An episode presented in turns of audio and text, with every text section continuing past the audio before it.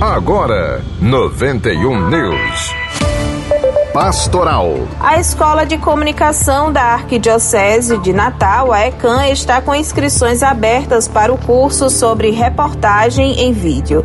A formação vai acontecer no formato presencial, dia 26 de março, das 8 da manhã às 5 da tarde, na sede do Instituto Caná, que fica no primeiro andar da Rádio 91.9 FM e vai ser assessorado pelo jornalista Jefferson Rocha, mestre em jornalismo pela UFPB e colaborador da revista A Ordem. A inscrição custa 30 reais e pode ser feita na sala do setor de comunicação no subsolo da Catedral ou através do WhatsApp 996757772. Correspondente. Bairro da cidade de Nízia Floresta festeja São José.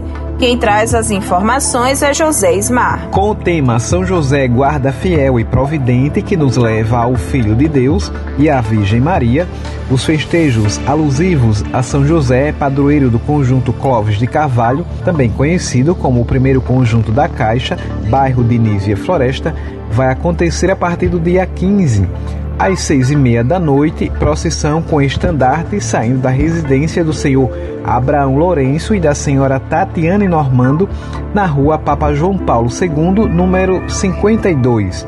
Seguido de missa presidida pelo padre Marcondes Eduardo, pároco da paróquia de São Mateus Moreira, da Cidade Verde, Nova Parnamirim. A programação acontece até o dia 19, dia do padroeiro. A comunidade ainda não dispõe de uma capela dedicada ao santo.